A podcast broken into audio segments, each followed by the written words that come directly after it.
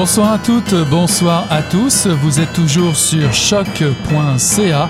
C'est le tome 30, le chapitre 354 de Mission Encre Noire qui commence.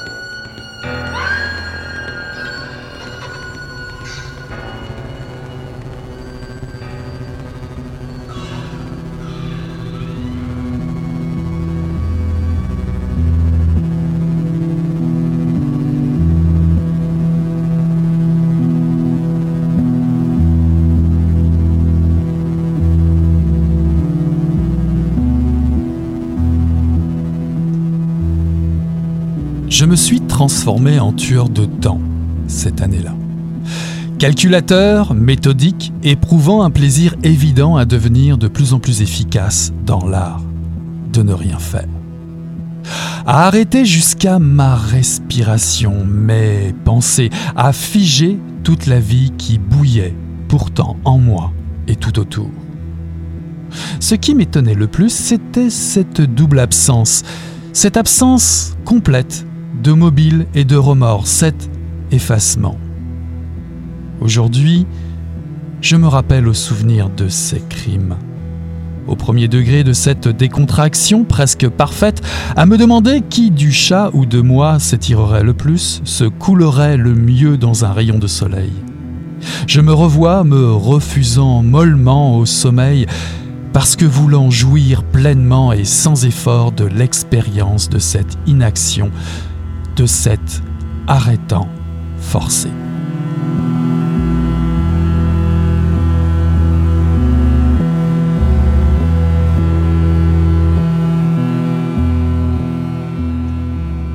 Bonsoir à toutes, bonsoir à tous. Ceci est un extrait des choses réelles de Mathieu Blais, paru en 2021 aux éditions VLB. Pour ce 1133e ouvrage publié, les éditions VLB vous proposent une mosaïque de 25 textes de Mathieu Blais écrits au cours des 13 dernières années. Un ouvrage qui relate les riches soubresauts d'une aventure d'écriture commencée dans la colère en 2005 avec un recueil de poèmes au sublime titre Vengeur que le cri détaché de ta colère, paru aux éditions Trois Pistoles. Les nouvelles et les poèmes que vous allez découvrir ici témoignent d'un engagement total pour l'acte d'écrire, considéré par l'auteur comme un geste de générosité, de résistance et de liberté. Mathieu Blais est un écrivain nomade et humaniste d'une génération militante dite engagée, si cela a encore un sens aujourd'hui. Un auteur qui explore les ressources de l'imaginaire et du langage pour nourrir ce qu'il nomme sa relation au monde avec un R majuscule. Le poète s'applique artisan courbé sur son établi a forgé ce recueil entre les éclats et les éclisses d'une langue qui se déploie, qui s'insinue dans les creux et les vides, une langue aiguisée, prête à se lancer au combat, comme on se jette dans le vide. Lire Mathieu Blais, ça vient comme l'envie de Frencher. Ça vous donne le goût de sa grammaire d'anarchiste pour faire renaître le beau. Tendez l'oreille, tous les sens aux aguets, je vous emmène vers un territoire sans frontières, une aube attentat bandée, assemblée de neuf voyelles et d'irradiantes consonnes. J'accueille ce soir Mathieu Blais à Mission Encre Noire. Bonsoir Mathieu. Bonsoir, bonsoir. Et moi, que après une telle présentation? Me, voilà sans mots. Je suis certain que tu vas trouver les mots sans problème. Mathieu, tu, tu es né à Montréal, tu détiens un doctorat en études littéraires, tu as enseigné la littérature et tu enseignes la littérature au cégep Édouard Montpetit. Depuis 2005, trois entrées remarquées en poésie avec Que le cri détaché de ta colère en 2005, L'isme en 2006, Los Hermanos, mes frères en 2011, tous publiés aux éditions Trois Pistoles. Zippo, un premier roman chez Leméac en 2010, signé en compagnie de Joël Casséus. Le second roman en 2013, L'Esprit du Temps, toujours avec Joël Casséus. Retour à la poésie chez Triptyque en 2012 avec Sylvestre au temps des Galimatias. Et en 2014, notre présomption d'innocence. Retour au roman chez Leméac en 2015 avec La liberté des détours en 2017, Sainte Famille et 2018, Franqueur. Soudan et Nadjin et Fatou, un recueil de poésie signé signe votre arrivée aux éditions de l'Hexagone en 2019. Vous obtenez de nombreux prix, dont celui de la nouvelle Radio-Canada, pour un texte qui deviendra une partie de Sainte Famille. Ma première question, c'est pourquoi choisir ce moment précis, on va dire Covid, en pleine Covid, pour publier ces textes, disons, allez, collecteurs, euh, qui à eux seuls pourraient également résumer euh, ton parcours en écriture. Y a-t-il des inédits dans, dans ce recueil? Oui, ben, ben, première chose, il y a plein d'inédits dans ce recueil, et même les textes qui ont été publiés euh, dans des revues dans, dans, dans, les années antérieures ont été retravaillés avec mon éditrice Melika Abdelmoumen, avec qui j'ai eu un, plaisir fou à réouvrir ces textes-là avec une nouvelle exigence et un nouveau regard pourquoi publier ça maintenant? Mais en fait, euh, la, la, chose était déjà en chantier avant euh, cette, euh, cette certaine pandémie, donc tout s'est poursuivi en fait sur son élan, sur son élan premier. Puis étonnamment, je trouve que ça amène un petit peu de je sais pas, de lumière. Il y a de la lumière dans ce recueil-là et un petit peu de fraîcheur. En tout cas, moi, moi, ça m'a permis de survivre avec avec Médica notamment, passer au travers de tout ça avec un ouvert. Parlons de lumière d'ailleurs, euh, j'ai noté que euh, le poète euh, dans ses textes se baladait avec un casar au fond des poches. C'est quoi ce casar au fond des poches? Qu'est-ce qu'il représente? Le casar, je pense, là, ça me renvoie à des, des vieilles définitions, mais c'est pas une, nébuleuse, une espèce de, d'explosion d'étoiles. On est dans ce poète qui, euh, qui avance ou cette, je pense que les, les vrais poètes ont toujours un casar au fond des poches pour ne pas dire un recueil qui est en train de traîner quelque part. Et euh, j'ai dit vrai poète. En fait, tous les poètes font ça fort probablement.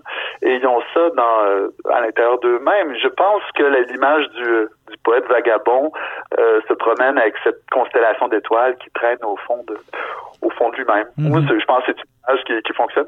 Ah oui, tout à fait.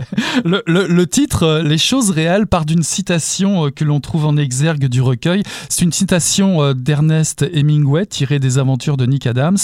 Pourquoi l'auteur américain et que sont ces choses réelles que tu nous présentes? Ouais, je, je, il y a deux ans. Euh, je suis parti faire un, une exploration, un, voyage d'exploration dans le Grand Nord. Je suis parti en solitaire pendant euh, pendant près d'une vingtaine de jours, tout seul dans la toundra, sans expérience nordique, et euh, j'avais ma tente, j'avais mes bottes, j'avais mon pack-sac, et l'immensité du territoire et la solitude, et j'avais dans mon sac Hemingway. Et j'ai traîné Hemingway avec moi pendant ce, moment de solitude-là et j'ai eu le temps de, méditer avec ce, cette tête de légende qui est, qui, euh, et, quand je suis revenu, ben, il y avait ce, recueil de nouvelles poésies sur lequel je me suis, euh, je me suis attablé. Les choses réelles, en fait, euh, je dirais que c'est c'est l'ensemble de la société à laquelle je me suis coltaillé depuis mes débuts en écriture cette espèce de réflexion sur laquelle le regard que j'ai posé sur le réel, sur le monde qui nous entoure, ce monde violent, trop violent, injuste, inique, euh, qui, qui finit par, euh, par toujours nous, nous poser problème, enfin à moi me poser problème, et en fait qui est devenu euh, dans mon écriture une forme de dictature. je subis la, la, forme de dictature du réel. Et, et, et je pense que les choses réelles, c'est ce regard qui est posé sur le monde environnement j'ai pas besoin de regarder très loin là. J'ai juste à regarder par la fenêtre et j'ai déjà tout tout un monde qui est en train de se, dérouler autour de moi. Et ce sont ces choses réelles-là que j'ai voulu remettre en question par la fiction. et mm-hmm. c'est là la, la twist de, de Hemingway euh, dans, avec cette, cette, citation. Alors on se plonge vers les choses réelles, mais on, la, on les transforme par l'écriture, on les transforme par l'image poétique, on les transforme par cette espèce de flot qui est là, qui, qui va qui va découler. Et cette transformation là, ben va amener une transformation du monde. Alors les choses réelles, c'est déjà ces choses qui ne sont plus réelles, qui sont en train d'être transformées par le regard de l'écrivain. Oui, tout à fait. Mais je voulais aussi préciser que, en préambule, euh, tu vas citer Bernard Himon également euh, lorsqu'il parle du besoin de s'engager politiquement dans l'époque. Euh, tu lui réponds que c'est ce qui définit ton désir d'écriture. De quelle, de quelle nature est, ton engagement, si tu pouvais en parler comme ça? Puisque déjà, dans, dans l'introduction, je parlais de toi en tant qu'écrivain nomade, humaniste et surtout issu d'une génération euh, militante. Ça m'a fait penser d'ailleurs à ce que disait Yves Boisvert lorsqu'il parlait de, son écriture ou de son engagement. Il se disait sentimental, que le sentimentalisme est un acte politique. Est-ce que tu, tu retrouves là-dedans? Euh, le, mot sentimental m'apparaît excessivement intéressant. Euh, moi, le mot qui, qui me fait résonner beaucoup, c'est empathie. Euh, c'est cette transposition dans, dans, dans autrui, dans l'autre. Je suis excessivement fasciné par l'autre, euh, c'est-à-dire l'autre, l'entendons le plus largement possible, mais le mot autre finit par être excessivement le fun aussi. Hein. l'autre, c'est tout ce qui n'est pas moi. Donc, ça en fait de monde, ça en fait des réalités. Alors, je, je pense que ça, c'est le c'est peut-être l'apanage de, de celui qui a beaucoup voyagé, celui qui a beaucoup rencontré différents cercles sociaux, euh, qui les a côtoyés et euh, qui finit par s'intéresser, par être curieux par l'autre, par être attiré par, par, par, l'expérience et la vie de l'autre.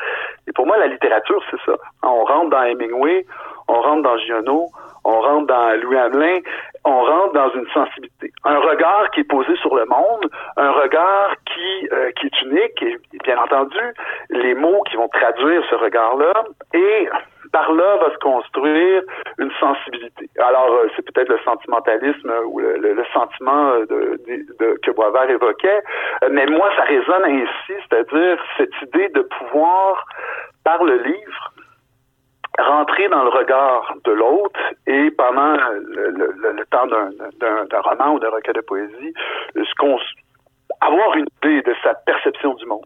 Alors moi, ma perception du monde, elle, elle passe sur cette découverte de l'autre. Comment moi, Mathieu Blais, comment comment moi, je finis par avoir une sensibilité à rentrer en contact avec l'autre, à essayer de comprendre l'autre.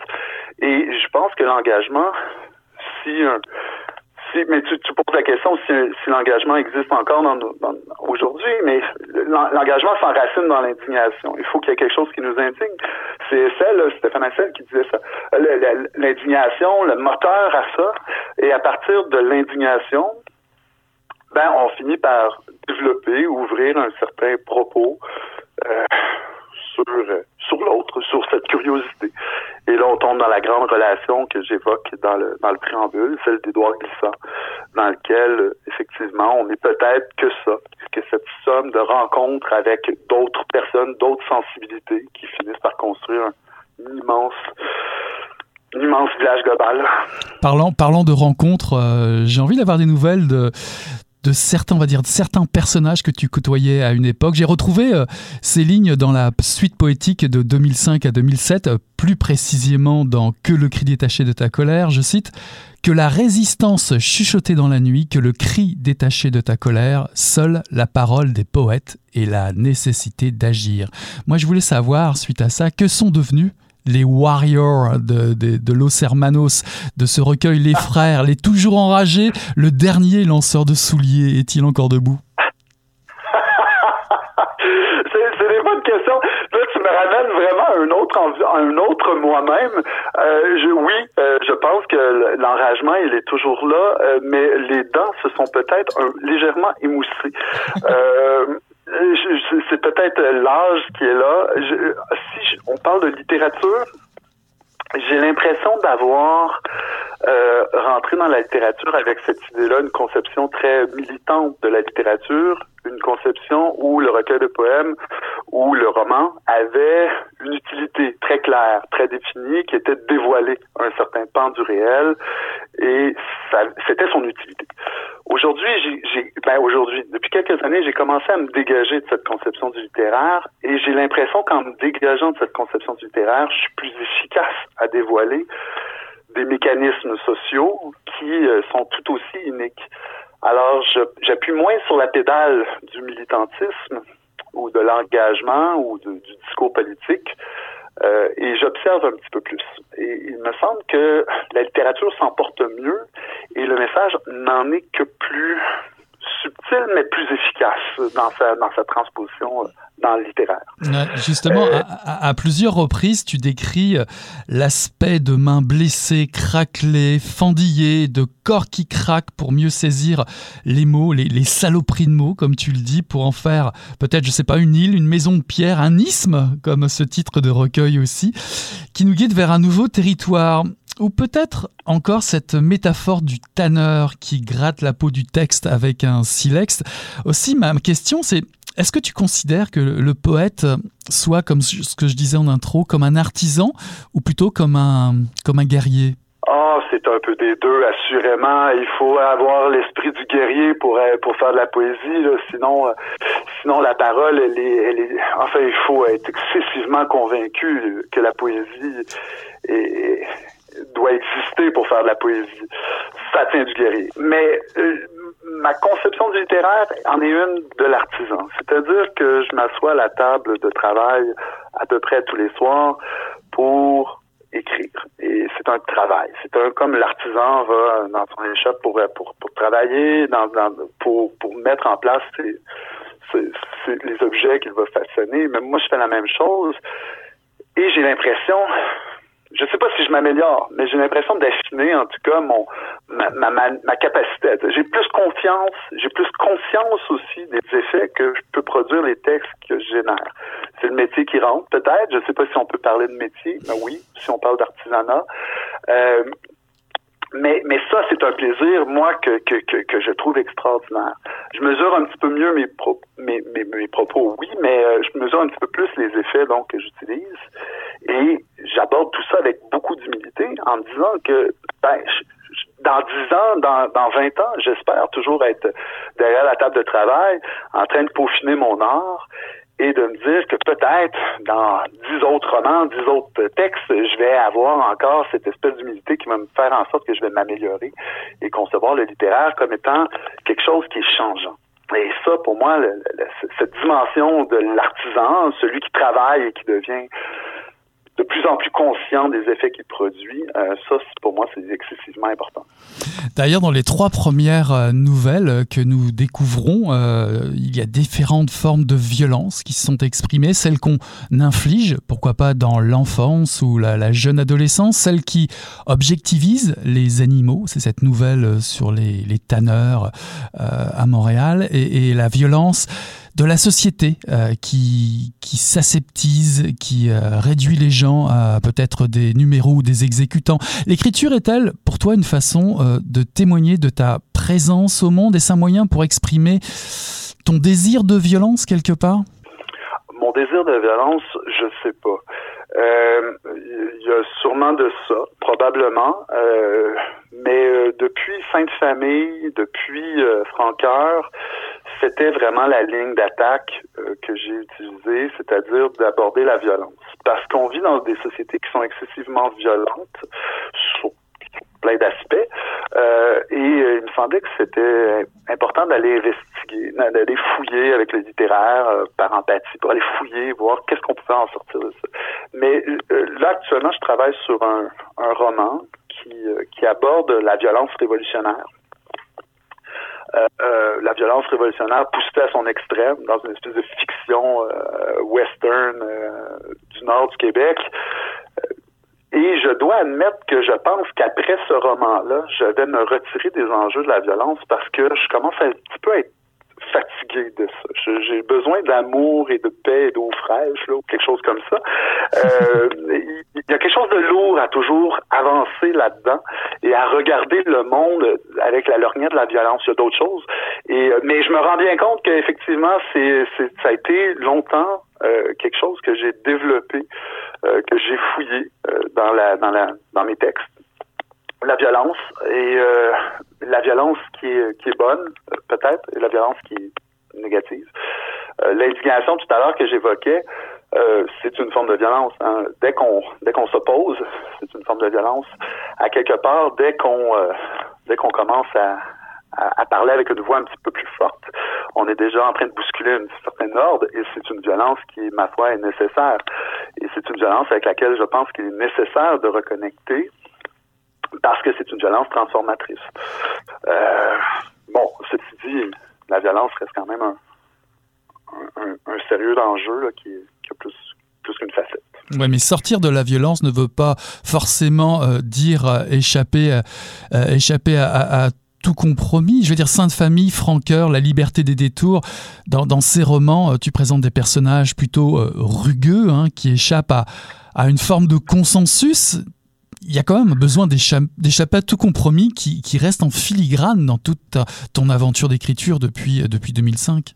Oui, ben la, la, quête de liberté, elle est là. Euh, la, quête de liberté, c'est euh, tous ces personnages-là. J'ai jamais vraiment euh, réfléchi s'il y avait un lien entre tous les personnages, mais d'après moi, il doit en avoir un. Ils sont habités par un désir de, de, de se de se sortir d'une société qui les mis eux euh, dans de famille, euh, la femme victime de violence conjugale, euh, l'enfant victime de toute cette, cette violence domestique, il ne rêve que de liberté, enfin de liberté, enfin à tout le moins de sortir de cet univers-là. Dans la liberté des détours, on est dans le vol de banque, on essaie de sortir d'une vie qui, qui plombe euh, chaque acte, chaque chaque parole, et on tombe dans une liberté qui est violente, celle du hors-la-loi, euh, celle de l'esclave marron, euh, celle de, de, celui qui vit en, en marge de la société il y a cette forme de liberté marginalisée qui m'a toujours fasciné et qui est celle rugueuse. Je, je reprends l'adjectif utilisé, rugueuse, qui est là, qui vit dans les bois, qui vit dans le territoire et qui essaie de reconnecter euh, avec quelque chose qui, qui a été perdu. Et ça aussi, c'est une forme de, de, liberté de violence, euh, vivre hors la loi, hors la loi du monde, hors la loi du régime capitaliste, hors la loi de nos sociétés excessivement régulées. Euh, il faut euh, il faut donc s'arracher à ça. Et dans cet arrachement-là, effectivement, il y a une part de violence qui, qui est là il y a différentes façons de s'arracher à la pression sociale dans ce recueil de nouvelles et, de poésie. Il y a effectivement le, refus par la lenteur, euh, la paresse volontaire que l'on trouve dans une nouvelle, la migration du corps, euh, comme dans ta nouvelle Transmigration, alors évidemment l'absurde imaginaire ça reste très présent pour toi et depuis depuis Zippo, lorsque Zippo, lorsque nous vous avions accueilli avec Joël euh, à Mission au Creux Noir, tout début quasiment de votre aventure, euh, la mort aussi comme l'effacement progressif dans, dans, la maladie, puis à la, la fuite euh, vers la mer. Ça c'est peut-être l'époque où tu avais écrit Isme, sans doute, je ne sais pas, mais en tout cas la nature pour un, ce que tu appelles un encommencement vers une autre terre. Ça, ça habite beaucoup aussi tes romans et la poésie. ces nouveaux territoires à travers différents styles euh, d'écriture, dont l'imaginaire. Oui, ben la, nature, en fait, il y a, peut-être un fil conducteur à tout ça, c'est la nature. La nature va être le port d'attache, euh, je pense, de ce que j'ai voulu euh, traduire. ce que ce que je suis aussi, c'est ma manière d'être. Par exemple, j'ai une un petit camp dans le bois et, euh, j'attends juste que les que les chemins deviennent praticables pour m'y rendre. Il me semble que ça me manque là, ça fait, plusieurs semaines, voire mois que je suis pas allé. Cette nature refuge qui existe à quelque part dans le territoire, pour moi, c'est ça, c'est mon port d'attache. Alors que ça se retraduise dans notre dans, dans, dans mes textes, ben je pense que c'est c'est quelque chose qui est profondément nord-américain peut-être ou américain euh, d'avoir cette espèce d'idée d'un d'un territoire, d'une fuite possible, temporaire, à la vie de fou qu'on mène, aux vies de fou qu'on mène. Et ça, euh, ça m'apparaît absolument nécessaire de la lier à la nature, à cette idée de nature libératrice euh, euh, dans laquelle on peut se fondre et, jusqu'à un certain point disparaître. et ça, ça, ça, ça, ça m'apparaît très fort. Je reviens avec mon, voyage, que mon exploration que j'ai fait dans le Grand Nord, mais dans le Grand Nord, c'était c'était l'inverse. Je, je, je, il n'y avait pas d'arbres. Il y avait, on est, on est dans le désert et dans ce désert-là, il y a, pour l'esprit créateur, c'est, euh, c'est, comme une promesse, c'est comme une invitation à, rêver. Euh, et là, j'ai, commencé à réfléchir à la comparaison entre les déserts ou la toundra et, la forêt. Et, la forêt a quelque chose de, fermé, Ah, c'est un refuge. Il y a les murs qui s'élèvent autour de nous. Il y a ces bruits, il y a cette vie partout qui éclate. Ça ne peut que nourrir le poète. Ça ne peut que nourrir le romancier. Et à quelque part, moi, j'y trouve une certaine protection. Euh, je pense. Il y a une autre forme de désert, peut-être euh, plus menaçante celle-là, car on imagine que physiquement, pour quelqu'un qui s'engage tellement euh, en littérature, ce doit être très demandant euh, d'extirper toute cette, toute cette rage. De nombreuses fois, le, le narrateur est la proie de, de fatigue, euh, de, de, l'ivresse, d'un corps qui flanche. Il y a la tentation des abîmes, euh, des textes sur l'alcoolisme, le gin, un alcool qui revient souvent dans vos textes, le, le, danger de se perdre, de perdre le fil de, de la création. N'est-ce pas plutôt de ne plus voir son reflet dans le miroir, de vouloir être autre qui menace euh, le cloueur de mots, comme vous euh, vous appelez le, le narrateur ou l'écrivain? Cette idée de la menace de disparaître dans, dans, l'autre. Euh, si c'est cette, idée-là, je pense que je, je, en fait, moi, je, je le vois pas dans les textes comme ça les, les, personnages qui sont euh, mais c'est ça c'est ça que je trouve je trouve ça intéressant parce que tu as un regard que tu poses sur l'ensemble des textes que j'ai sûrement pas parce que je suis un très mauvais lecteur de, de, de moi-même. Euh, je pense qu'on l'est toujours là euh, et il y a des fils probablement que je vois pas mais le fil pour moi qui est clair c'est celui de la nature celui de la fuite euh, celui de la, du temps qui passe et qui finit par euh, forcer les gens à un mouvement, à une action euh, qui est là.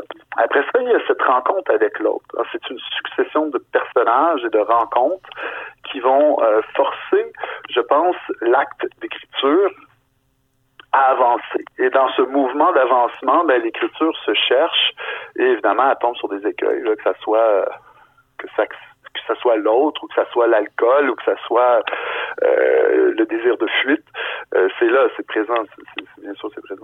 L'amour, l'aube, attentat bandé est féministe, l'aube est féministe, c'est ce qui sublime la violence, l'acte de résistance, vous citez, euh, tu cites euh, Sylvia Plath euh, avec un gros clin d'œil au fémicile de José Yvon. les mots dans, dans, dans, ce recueil se font sensuels, nerveux, indisciplinés, le corps exulte dans tes mots.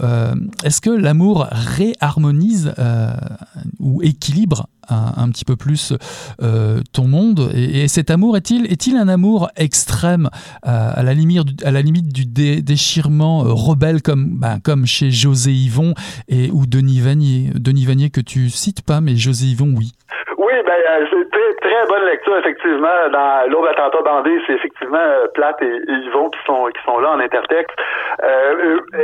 L'amour est un remède. L'amour est un accompagnement. moi, je, ça va faire 21 ans que je vis avec ma conjointe et que je, je, qu'une flamme amoureuse m'anime terriblement. Euh, conjointe avec qui j'ai eu j'ai deux enfants extraordinaires. Euh, et pour moi, c'est mon c'est mon c'est plus qu'un port d'attache, c'est le, le centre gravitationnel de mon existence. Là. Euh, à partir de là, c'est ce qui compte le plus. Alors l'amour prend, je pense, dans tous les textes euh, de ce recueil, mais dans les textes des choses réelles, prend cette espèce de dimension euh, salvatrice c'est euh, c'est euh, l'amour va devenir cette espèce de, de lien euh, qui va qui va permettre aux êtres de se retrouver. Alors dans l'autre attentat bandé, évidemment, on est dans l'amour charnel, on est dans l'explosion des corps, on est dans dans ce qui touche, dans ce qui dans ce qui fait flamme et je pense que ça fait partie de du couple. le couple a besoin de cette espèce de explosion thermodynamique euh, charnelle qui est là pour euh, pour avancer, pour euh, pour se, se, se, retrouver, pour exister. Alors euh, là, ici dans l'aube attentat bandé, bien évidemment, on est dans des, des grandes réflexions. Bon, est-ce que José Yvon et, et, et sont là, sont convoqués parce qu'un corps libéré un corps consentant, un corps euh, révolté, un corps en, en, en, exultation est toujours un corps qui est, euh, qui est plus puissant qu'un corps qui, qui ne l'est pas. Alors, je pense que c'était l'objectif de ce poème. En fait, c'était la, la, trame de fond de faire exulter les corps pour euh, pour leur montrer la, la, puissance que ces corps-là peuvent avoir lorsqu'ils sont libérés. Dans un poème, euh, tu cites, tu dis, tu déclares devenir un cloueur de mots, et pour cela, il a fallu te déclarer la guerre, il a fallu te fabriquer à toi-même des carrés rouges, référence clin d'œil à cette époque, et n'est-ce pas le 2012 qu'il faut peut-être citer encore, malheureusement. Est-ce que c'est l'anarchiste encore, ce résistant qui, qui, qui, reste au fond de toi, qui, qui prend ou qui a pris le contrôle au tout début de ton écriture? Mais est-il quelque part ensommeillé, ce fabricant de carrés rouges, ou est-il complètement oublié? Ah, l'anarchiste, il est là. L'anarchie, mon rapport à l'autorité, il est plus exacerbé encore, il est plus problématique encore. Ah, je dirais même depuis le début de la pandémie, euh, euh, c'est l'autorité qui pose problème dans nos sociétés. C'est sur toutes les figures d'autorité qui finissent par, par poser problème. Alors, est-ce qu'il est ensommeillé? Je ne sais pas. Dans ce texte-là, et c'est encore là, c'est une des particularités des choses réelles, c'est que c'est un recueil qui va puiser dans différents moments euh, des, des 13 dernières années euh, de ma vie et qui vont puiser dans les moments. Ce texte-là a été écrit au, lendemain de 2012 et euh, au lendemain de 2012, après, quand les quand les, les grandes manifestations ont arrêté, euh, il y a eu un certain, en tout cas moi je l'ai vécu comme ça, mais je suis probablement pas le seul, il y a eu un certain découragement qui est là. Euh, dire wow, on est on était là, on était là à je sais pas comment milliers de personnes dans les rues à vouloir euh, à vouloir transformer le monde. Et finalement ça se traduit par autre chose, par, par, par, peu. Euh, et, et, et, ça, ça, ça c'est difficile. Ça, moi, je, ça, je trouve ça de plus en plus difficile à supporter. Mon Dieu, toute cette mobilisation, toute cette charge, toute cette créativité qui a été libérée et qui se traduit finalement, on, accouche d'une souris, puis euh, c'est peu. En même temps, c'est malhonnête ce que je dis, j'y crois pas tant que ça. Ce qui a été acquis sur le champ de bataille, ce qui a été acquis euh, dans les, rencontres, ce qui a été acquis par les gens qui ont euh, qui ont participé à toutes sortes d'événements, toutes sortes de de, de, de, regards posés sur le monde, ça c'est pas perdu. Hein. c'est le, monde a, été transformé à partir de là. mais bon, c'est c'est là. Mais l'anarchiste en moi, non, il est, il est, toujours là. Il est, mais peut-être moins militant. Peut-être que je m'assume moins. En fait, je, je pense que j'ai toujours été un mauvais militant au sens fort du terme. Euh, je, je, pense que je m'assume davantage comme poète, comme écrivain, en disant que c'est là, c'est là mon mon poste d'observation, puis c'est là aussi que j'enracine ma parole. Mais l'anarchiste, je pense que c'est une parole nécessaire, cette position. Eh, cette posture, elle est, importante. Il y, a, il y a un thème que j'ai découvert euh, chez toi qui est très peu présent euh, par ailleurs, c'est le thème de, la vieillesse à travers un texte comme euh, La vie dure ou encore l'effacement des paysages. C'est un thème assez nouveau pour toi Est-ce que c'est et puis d'ailleurs dans ces textes qui est assez étonnant, c'est notamment dans La vie dure, c'est l'occasion de revenir vers le fleuve, vers la nature. Mais on se demande si c'est pour se diriger vers la fin, la fin d'une vie, ou vers un autre commencement ou prolongement d'une vie bah, qui serait le vieillissement? Ben, je là encore, euh, la question du vieillissement, euh, je pense que c'est apparu quand mes enfants sont apparus dans ma vie. C'est comme si le temps avait pris une épaisseur différente et que du poste d'observateur que je prends quand j'écris, euh, là, tout à coup, j'ai pris conscience du temps qui passe pour la première fois, peut-être, parce qu'avec les enfants, on voit les enfants grandir et par défaut, on est obligé de compter les mois, les, les années, euh, les étapes. Et là, tout à coup, on prend conscience de soi-même qui est en train de, de, de, de compter les années. Euh, il y a beaucoup de projections euh, là-dedans, projections qui, euh, qui me permettent de, de réfléchir à l'autre, à, ces personnes qui sont qui sont excessivement intéressantes et qui sont pleines d'expériences de vie et qu'on écoute peu ou pas assez et, euh, et qui sont autour de nous, euh, les aînés, euh, et, et, toujours dans cette logique d'empathie, c'est-à-dire de réfléchir à comment l'autre pense ou comment l'autre peut bien se sentir et comment comment comment comment son regard se pose sur sur le monde. Ben à partir de là, j'ai commencé à réfléchir un petit peu plus sur sur la vieillesse. Je sais pas si c'est tant la vieillesse qui m'intéresse que le temps ou, euh, ou cette projection dans un futur euh, pas si lointain là, euh, qui est là. Mais, mais chose certaine, les enfants ont, ont été comme un, un dateur. ça commençait à dater pour moi. Là, ben, je, je, suis capable de me préférer à la naissance de mes enfants puis à ce qui vient après.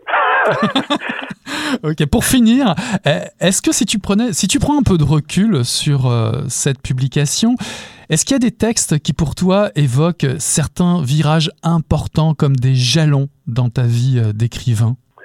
Ben, dans les choses réelles, ça passe vraiment de il y a beaucoup, beaucoup, beaucoup de choses. Euh, dans les dans les textes, est-ce qu'il y a des jalons à l'intérieur de ça? Je dirais qu'il y a des euh, pour chaque texte, pour chaque phrase, moi je serais capable de partir sur plein d'anecdotes et de dire que dans cette phrase-là, je me rappelle, je me revois en train d'écrire ça. Alors c'est difficile d'en un élément. Mais je serais je serais tenté de dire que lever dans la pierre, euh, Levé dans la pierre, qui est ce texte sur un couple euh, qui qui part avec son enfant dans le désert de l'Utah et euh, qui vont finir par décéder euh, parce qu'ils sont mal préparés, parce qu'ils font pas attention, parce qu'ils euh, parce que parce que si parce que ça, ils vont finir par décéder. C'est basé sur un fait un fait un fait vécu, un fait réel. Et, je suis allé dans le dans le désert avec ma famille. On est allé se promener très longuement dans un, un grand road trip américain. On a fait le voyage de l'Ouest dans la nature et, et tout ça. Et et, je pense qu'à partir de ce voyage-là dans l'Ouest américain, je me suis ouvert à la nature et je me suis sorti des villes. J'ai commencé à amorcer ce virage euh, et à m'assumer uniquement euh, dans cette partie de la nature euh, qui était la mienne, qui était ce vers quoi je veux aller.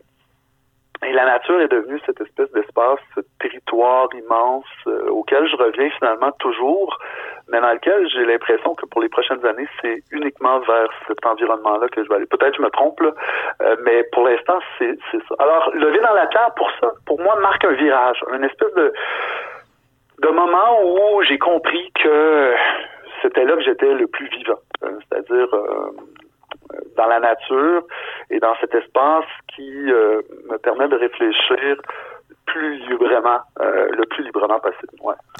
Quand je trouverai la porte, la sortie, quand je m'étirerai d'ici, alors je voyagerai au couteau par la densité, un casard dans les poches, mais avant, je veux m'éjouir avec toi voilà un dernier extrait de cette lecture admirable. Attention, certains vers, ruminés trop longtemps, pourraient bien s'incruster dans votre chair.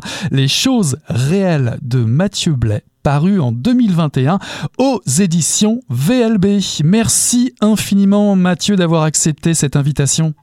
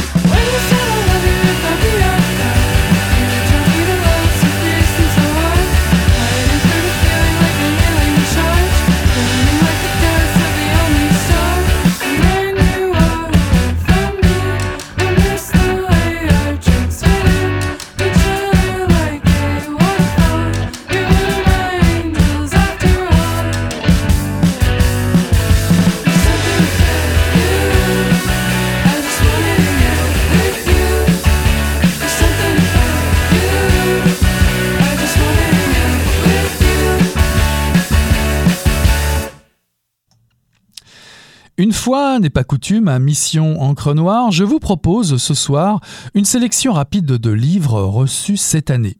Pour ceux et celles qui affectionnent les biographies et la musique pop, les éditions Le Mot et le Reste, situées à Marseille, parmi les nombreux ouvrages, documents, témoignages et essais dédiés à l'esthétique, la musique, les sciences humaines, la littérature et la poésie contemporaine, j'ai choisi tout d'abord la première biographie d'un artiste hors norme, Philippe Blanchard, ou plutôt Philippe Catherine, un jeune Vendéen à la timidité maladive qui va progressivement conquérir un public nombreux et fervent dans l'Hexagone et au-delà.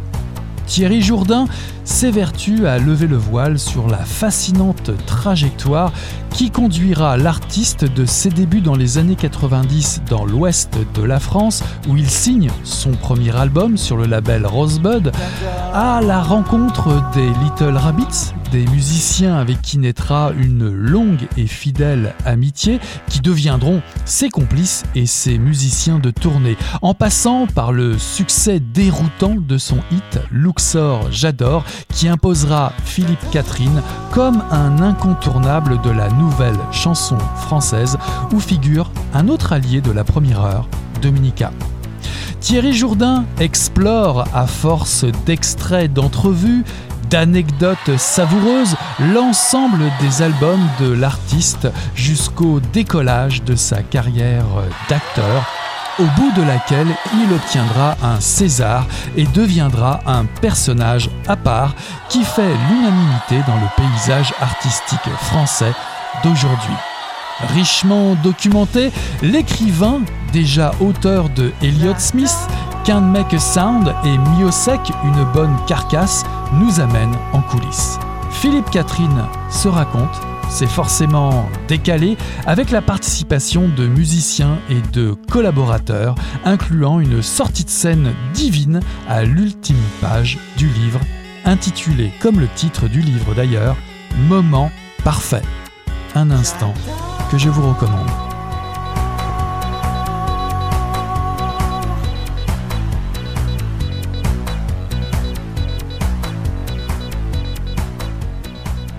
À suivre, Brian Wilson, interview Malibu de Mishka Asayas, paru en 2020 aux éditions Le Mot et le Reste.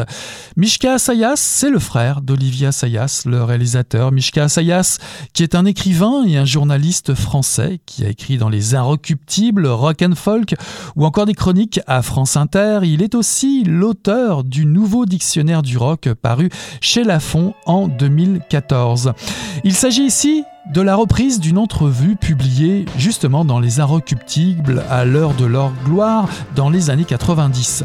En 1992, Christian Feuvret met en contact Mishka Asayas avec le leader des Beach Boys, Brian Wilson, un personnage énigmatique mondialement connu pour son sourire de gamin, énergique et trépidant en chemisette rayée, mais également pour être devenu un gros barbu apathique et dépressif.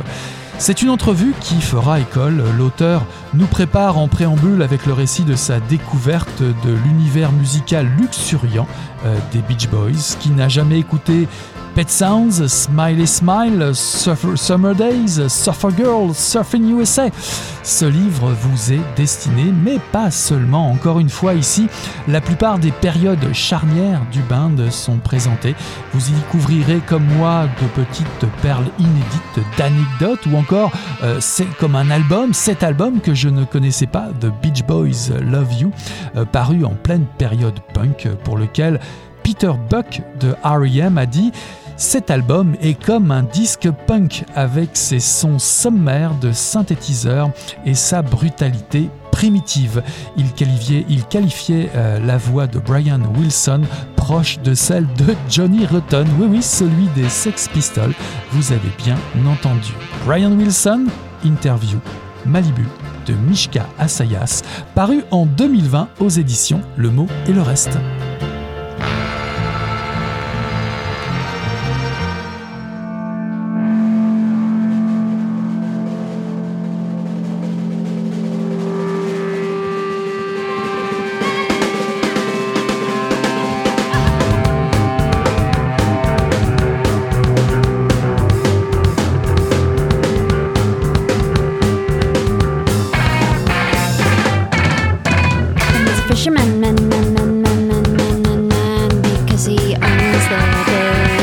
But he doesn't know, no, no,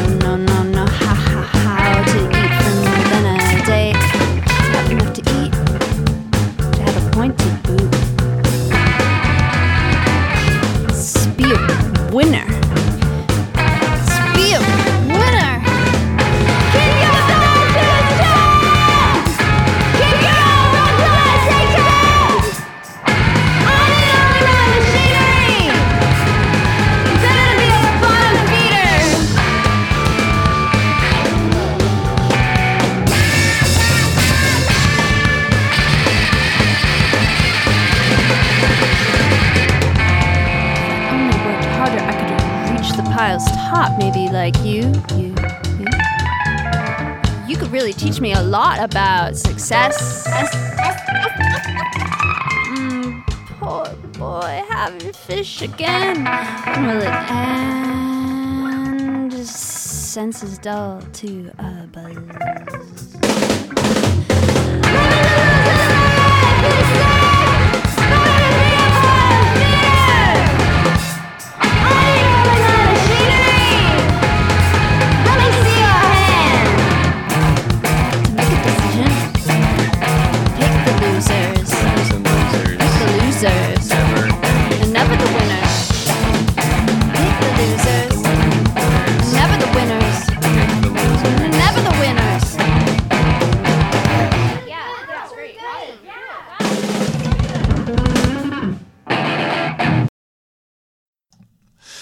Voici deux polars incontournables de la série noire chez Gallimard. Tout d'abord, Deon Mayer, La Proie, paru en 2020. L'auteur sud-africain rappelle deux vieilles connaissances en la personne de Benny Griesel et Vaughan Cupido, son collègue de la brigade des Hanks, pour se charger d'une enquête qui menace, et oui, de les surclasser. À bord d'un train, l'un des plus luxueux au monde, le Rovo, le corps d'un ancien membre de leur service, qui assurait la protection privée d'une vieille dame richissime, est retrouvé assassiné, balancé par la portière. Le dossier est tellement brûlant qu'on fait pression sur eux pour qu'ils lâchent l'enquête. Daniel Darret, ancien militaire de l'ANC, soigne une vie rangée d'ébénistes du côté de Bordeaux en France. La visite d'un ancien camarade de lutte va le convaincre d'embarquer dans l'une des plus difficiles missions de sa carrière. Aucune surprise, vous retrouverez ici le talent incontournable de Déon Meyer pour vous accrocher à une histoire. Tout le monde y trouve son compte. Les lecteurs-lectrices assidus comme les autres, les personnages récurrents sont au rendez-vous, émotion, alcoolisme, culpabilité, espoir déçu, tout y est. L'Afrique du Sud, qui succède à Mandela, est corrompue au plus haut échelon de l'État. Déon de Meyer met en scène la lutte acharnée contre cette criminalité humiliante que livrent Grisel et Cupido. En filigrane, même si le pouvoir de l'argent domine et gangrène l'un des plus grands espoirs de démocratie du continent africain, le meurtre et la misère galopante dans les rues du Cap désespèrent les héritiers de Madiba. Une fois encore, un roman classe, très bon, comme toujours. Deon Meyer est une valeur sûre de la planète thriller. Vous ne pourrez plus lâcher votre lecture une fois entamée et c'est garanti. Deon Meyer chez Gallimard dans la série noire pour un titre La Proie, paru en 2020. Un poil moins classique, La face nord du cœur de Dolores Redondo, paru en 2021, toujours dans la série noire de chez Gallimard. C'est une histoire pour les amateurs et les amatrices de serial killers et de profileurs et de profileuses. L'autrice est espagnole, révélée par la trilogie du Bastan, qui a été traduite en 36 langues et adaptée pour Netflix. Le titre est, je crois, Le gardien invisible. Amaya Salazar suit une formation de profileuse au siège du FBI, par son unité de Navarre dans le cadre d'un échange avec Interpol. L'agent Dupré est convaincu par les qualités de sa stagiaire et lui fait intégrer les rangs de son équipe. Très vite, elle se retrouve à traquer un tueur en série, le compositeur, qui profite des catastrophes naturelles pour assassiner des familles entières. La Nouvelle-Orléans, dévastée par l'ouragan Katrina, va devenir son terrain d'opération. Scène d'un réalisme cru, décor apocalyptique en Louisiane, le roman prend une dimension étrange lors de séances vaudou où se mêlent sorcières, esprits malins, entités protectrices et souvenirs terrifiants de l'enfance basque d'Amaya. À ce stade, il y a de grandes chances que la notion de danger vous ensorcelle si vous êtes amateur et amatrice des mélanges du genre, de thriller, de fantastique. Ce roman est pour vous.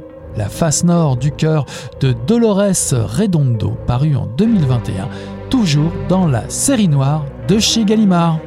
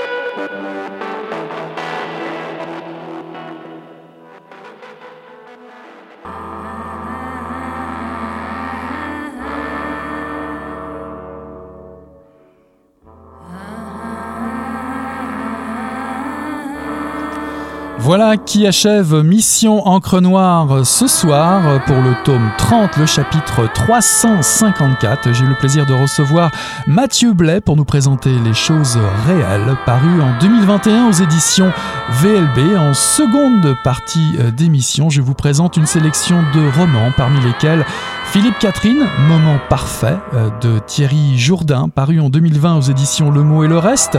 Brian Wilson, Interview, Malibu de Mishka Asayas, paru en 2020 aux éditions Le Mot et le Reste. Deon Meyer, La Proie, paru en 2020 aux éditions Gallimard dans la collection Série Noire, ainsi que La face nord du cœur de Dolores Redondo, paru en 2021, toujours dans la série noire de chez Gallimard. Voilà, c'est fini, on tourne la page et on se dit à la semaine prochaine. Salut là